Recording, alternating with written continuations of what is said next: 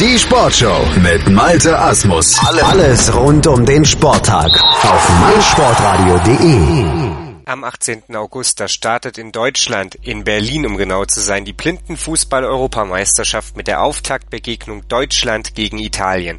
Um sich optimal darauf vorzubereiten, bereist die deutsche Nationalmannschaft aktuell sowohl das eigene als auch fremde Länder und bereitet sich mit eben Testspielen auf die EM vor.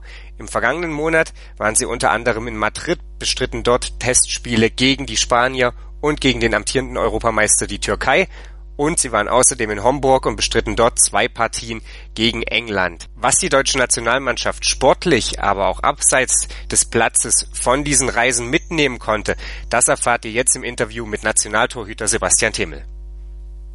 Hallo Sebastian. Hallo, Felix.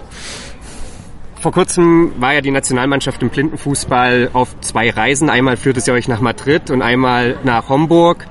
Insgesamt habt ihr dann dort äh, fünf Spiele bestritten. Zweimal gegen die Spanier, einmal gegen die Türkei, zweimal gegen England. Äh, wir wollen ein bisschen darüber sprechen, welche Erkenntnisse ihr im Hinblick auf die EM gewonnen habt, wie du vielleicht auch die Gegner einschätzt äh, nach den ersten Eindrücken, die ihr jetzt gewonnen habt.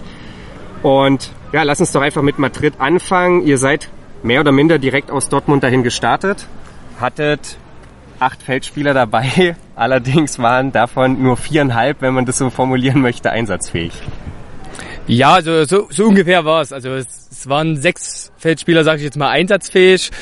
Zwei waren noch verletzt. Edis war angeschlagen, also sagen wir mal fünfeinhalb Feldspieler. Und ja, Muller hat sich dann im ersten Spiel nach vier Minuten, fünf Minuten verletzt und somit waren es dann noch viereinhalb, vier Feldspieler und die mussten dann natürlich bei Temperaturen um die 40 Grad auch die drei Spiele durchziehen. Ihr hattet dann den Auftakt gegen Spanien, äh, der aus eurer Sicht ja durchaus erstmal ganz erfolgreich verlief. Auf jeden Fall, also 0, gutes 0-0 mit, ich denke, mit dem Chancenübergewicht für uns und haben dann ja am Ende im 6-Meter-Schießen dann 2-1 gewonnen, wo Rasmus dann auch sein erstes Länderspieltor bejubeln konnte. Ja, Rasmus jetzt nicht unbedingt als Goalgetter bekannt. Ich glaube, er steht nach wie vor bei einem Bundesligator insgesamt. Äh, aber gut, das sind nicht die Qualitäten, die von ihm gefordert werden. Umso schöner, wenn er dann im Penaltyschießen trotzdem erfolgreich ist. Spiel 2 war dann gegen die Türkei noch am selben Tag, wenn ich mich richtig erinnere. Oder am Tag darauf.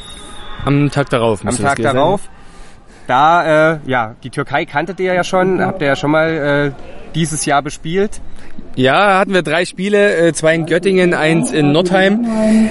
Unangenehme Gegner, spielen sehr körperbetont und äh, haben zwar oftmals das gleiche Spielschema, den gleichen Spielaufbau, aber wenn wir den nicht energisch genug unterbindet, sind sie halt auch immer gefährlich. Und so ist es uns dann auch im zweiten Spiel gegen die Türkei gegangen. Einmal hat dieser Spielzug funktioniert und dementsprechend hatten wir dann leider allzu verloren. Aber auch da hatten wir unsere Chancen und ich denke, auch da wäre ein Punkt verdient gewesen für uns. Es gab dann noch ein Rückspiel gegen Spanien. Äh, das war dann das letzte Spiel in Madrid, weil ihr eben auch, du hast es angesprochen, verletzte körperlicher Verschleiß, nenne ich es jetzt mal, einfach aufgrund der Temperaturen, die halt wirklich krass waren, dann äh, ja gewisserweise die Reißleine gezogen habt, gesagt, wir spielen jetzt die restlichen Partien nicht mehr aus, einfach auch weil wir gucken müssen, dass alle fit bleiben. In der letzten Partie, äh, ja, dann trotzdem nochmal irgendwelche Erkenntnisse gewinnen können. Ja, dass wir auch auf Rückstände reagieren können. Das ist schon mal eine ganz wichtige Erkenntnis. Und am Ende, ja, trotzdem, wir haben zwei Tore gemacht. Wir haben in der ganzen Reise auch Erkenntnisse mitgenommen, dass wahrscheinlich die Freistöße die in, bei der EM sehr entscheidend sein können. Auch da nochmal das Augenmerk drauf zu legen in der Vorbereitung, dort nochmal die Freistöße noch besser einzustudieren, weil wir hatten von vier Toren oder also in dem letzten Spiel waren glaube ich drei Freistoßtore. Ja, Alex Fangmann ja unter anderem genau. der Freistoß erfolgreich gewesen. Ihr habt dann glaube ich auch das, äh, den Ausgleich durch einen Freistoß nochmal bekommen. Äh, ja, also Madrid äh, körperlich anstrengend, sicherlich äh, dennoch auch für die für die jungen Leute wie Rasmus ähm, eine Erfahrung einfach jenseits des blinden Fußballs. Äh, und wie, wie wichtig ist sowas auch für fürs Gruppen- oder fürs Mannschaftsklima? Ganz wichtig. Also die, die Stimmung bei uns ist schon sehr gut, finde ich. Und aber wie gesagt, man muss dann auch mit den Jungs unternehmen halt was, sind mal ins Schwimmbad gegangen oder keine Ahnung, haben Stadtbummel gemacht und sowas. Das ist schon gut, weil dann fühlen die Jungs sich auch echt gut geborgen und dann können sie auch ihre Leistung abrufen. Das ist ganz einfach so.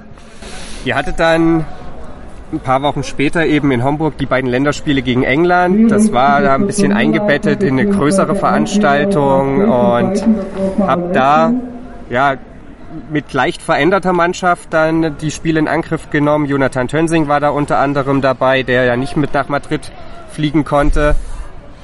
Äh, ja, wie, wie waren die Spiele gegen England verglichen, vielleicht auch mit denen eben in der äh, in Madrid in Spanien? Ja, die die Spiele waren, waren auch intensiv. Also die Engländer sind klar, also sind schon deutlich gut strukturierter, das sieht man schon. Aber prinzipiell auch relativ einfallslos gewesen, was das äh, Offensivspiel anging. Und so hatten wir doch unsere die ein oder andere Chance und das erste Spiel, was wir einzu verlieren, da haben wir noch zwei, drei, vier richtig gute Chancen. Dort muss mindestens ein Unentschieden am Ende stehen, aber das ist halt auch der Fußball, ne? wenn du sie vorne rein machst der altbekannte Spruch. Und, aber wir haben gesehen, also, dass auch die Jungen, die nachrücken, richtig gut da sind und vor allem auch im Vergleich gegen die Engländer haben wir, denke ich mal, für die nächsten Jahre ein gutes Potenzial an Spielern.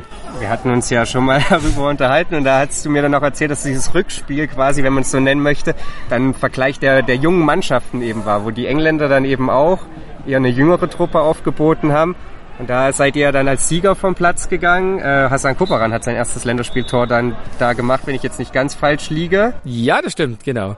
Es wurde von den Trainern schon so verab vereinbart, dass äh, bei uns sozusagen die Jungen vermehrt spielen werden und bei den Engländern halt auch die Jungen oder halt die, die jetzt neu dazugekommen sind in die Nationalmannschaft. Und da sahen wir einfach deutlich besser aus und haben auch am Ende völlig verdient dort gewonnen sicherlich äh, ja ein großes Plus der deutschen Mannschaft die ausgewogene Besetzung des Kaders im Hinblick auf die EM. Wie wichtig ist es dann eben auch äh, den, den jungen Spielern solche Länderspiele zu ermöglichen und zu sagen, okay, jeder kriegt hier seine Einsatzzeit, äh, vielleicht dann eben auch mal in dem Wissen, okay, der Gegner ist heute nicht so stark, damit er mit einem Erfolgserlebnis rausgegangen werden kann? Ganz wichtig, weil ich, so ein Turnier wie die Obermeisterschaft können wir nicht mit vier Spielern spielen und keine Ahnung, gewinnen oder zumindest uns zu qualifizieren für die Weltmeisterschaft, sondern dazu braucht's am Ende acht Spieler, die doch im großen Maße gleichwertig zu ersetzen sind. Und das, den, den Luxus haben wir momentan und das ist, das ist einfach toll, weil dann kann man wirklich jeden mal reinwerfen ins Spiel und es gibt keinen Leistungsabfall. Das wollten wir, das hat man sich so erträumt und am Ende ist es jetzt erstmal so. Ja, sicherlich eine sehr, sehr gute Ausgangsposition für die deutsche Mannschaft im Rahmen der Auslosung und auch im, in den Gesprächen, die man dann immer wieder mit euch Nationalspielern führt, steht eines immer so im ganz großen Fokus, nämlich diese Quali für die WM. Platz 5 müsst ihr, glaube ich, dafür erreichen. Optimalerweise erreicht man natürlich einfach das Halbfinale, denn dann äh, wäre das automatisch mitgebucht. Ist das tatsächlich so der erste Fokus? Erstmal, okay, wir wollen ins Halbfinale und ab da schauen wir mal, was vielleicht einfach für uns geht. Ja, ich bin mir gar nicht sicher, ob Platz 5 reichen wird, weil das bedeutet ja nur, wenn Spanien unter die ersten vier kommt, würde Platz 5 reichen, da sie automatisch qualifiziert sind. Und aus den Länderspielen, die wir dieses Jahr hatten, sage ich jetzt mal, ist Spanien kein Garant dafür, dass sie unter die ersten vier kommen, mit Sicherheit. Und deswegen ist es doch muss man auf Nummer sicher gehen und einfach das Halbfinale erreichen. Und dann hat man das erste Ziel geschafft und dann kann man frei aufspielen, dann kann man nochmal Gas geben und dann ist alles möglich. Ja, du hast es auch angesprochen, also die, die Leistungsdichte ist ja sehr, sehr hoch gefühlt ähm, oder die, auch ja, der Abstand dieser, dieser Top-Mannschaften in Europa. Ihr zeigt es auch immer wieder in euren, in euren Länderspielen. Ihr könnt mit der Türkei mithalten, die ja amtierende Europameister sind. Äh, dazu Russland, wo man nicht so richtig weiß, was eigentlich geht. England. Äh, aber ihr seid gefühlt immer auf Augenhöhe und dann ist am Ende vielleicht ja auch einfach nur die Tagesform dann mal entscheidend. Aber dann ist es sicherlich gut zu wissen, äh, dass man das Heimpublikum vielleicht auch im Rücken hat. Auf jeden Fall. Das Heimpublikum wird, hoffe ich, uns anspornen und nicht äh, zurückhalten, sondern eher anspornen, das Letzte aus uns rauszuholen Und ja, und dann wird sich halt die Tagesform entscheiden und dann ist es auch entscheidend, dass man vielleicht noch vier Mann als Wechsler hat, die man reinbringen kann, wenn jemand nicht so die Tagesform hat. Und am Ende das Quäntchen Glück. Das bräuchten wir dann auch. Das wird vielleicht vonnöten sein, wer weiß. Am Ende könnte natürlich auch mal ein Penalty-Schießen entscheiden. Dann sicherlich Deutschland auch mit einer äh, komfortablen Situation mit dir und Basti Schleich im Tor. Äh, ja, wie geht's jetzt auf dem Weg zur EM noch weiter für die deutsche Nationalmannschaft? Was äh, steht für euch noch an, bevor es dann ja am 17. August, was ja nun wirklich nicht mehr lange hin ist, also die Uhr tickt ja auf unaufhaltsam, bevor ihr dann gegen Italien äh, dann erstmals das Feld betretet. Was steht bis dahin noch an? Ja, wir werden noch zwei Trainingslager äh, in Berlin in der Sportschule haben, am Wannsee. Eins Ende Juli, das wird ein kurzes Wochenende und dann werden wir eine Woche vor EM-Beginn nochmal anreisen und werden uns dann bis zur EM dort vorbereiten und anschließend gleich direkt oben bleiben und dann hoffentlich perfekt vorbereitet in das Turnier gehen. Ob es Sebastian Themel und seinen Teamkollegen gelingen wird, perfekt vorbereitet in das Turnier zu starten, das hört ihr hier natürlich auch bei Mein Sportradio. Wir werden die ganze Blindenfußball-Europameisterschaft live aus Berlin für euch kommentieren und beschreiben. Wir werden im Rahmen des Programms natürlich auch weitere Vorberichte, Nachberichte, etc. senden, damit ihr vollumfänglich informiert seid, was den Blindenfußball angeht. Also bleibt uns treu, schaltet weiterhin ein, wenn der Blindenfußball hier eine Bühne bekommt und seid vor allen Dingen dabei, wenn es am 18. August dann endlich losgeht. Deutschland gegen Italien heißt die Auftaktpartie. Mein Lieblingspodcast auf meinsportradio.de.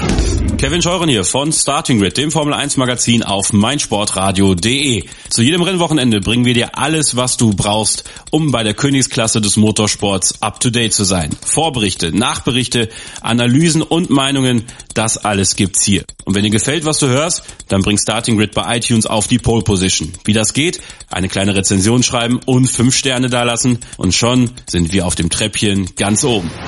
Dir gefällt, was du hörst? Dann rezensiere unsere Sendungen jetzt auf iTunes und gib ihnen fünf Sterne. Schatz, ich bin neu verliebt. Was? Drüben. Das ist er. Aber das ist ein Auto. Ja, eben. Mit ihm habe ich alles richtig gemacht. Wunschauto einfach kaufen, verkaufen oder leasen. Bei Autoscout24. Alles richtig gemacht.